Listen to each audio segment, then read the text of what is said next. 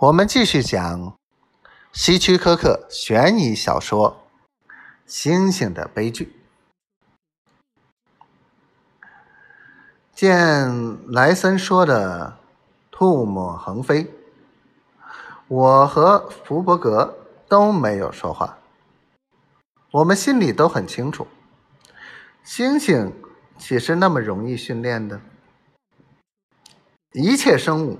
在大自然中扮演的角色早有定数。无论是蚂蚁还是恐龙，每种生物都有自己的位置，不是人类可以改变得了的。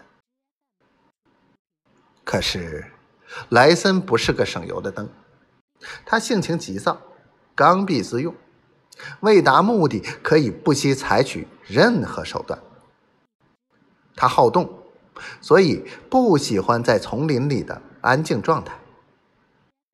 丛林是一个让人安静思考生命问题的地方，你能明白吗？我点了点头，表示同意他的观点。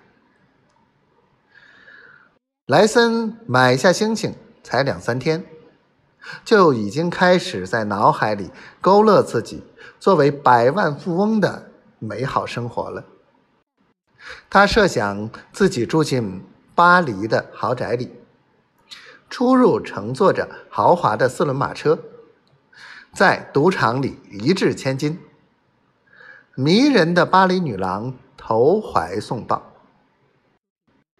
莱森无法控制自己的幻想。可惜的是，这种幻想将会。将他推向罪恶的深渊。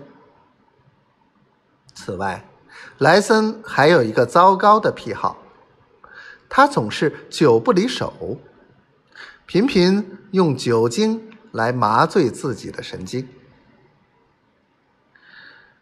功夫不负有心人，在莱森的耐心训练下，那只猩猩学得很快，掌握了很多能力和技巧。每次我和福伯格到莱森的营地去看望他，他总要把这只毛乎乎的家伙牵出来，为我们表演一番。说实话，我和福伯格都不喜欢莱森的这套把戏，而莱森见我们态度冷淡，也总会大声嘲笑我：“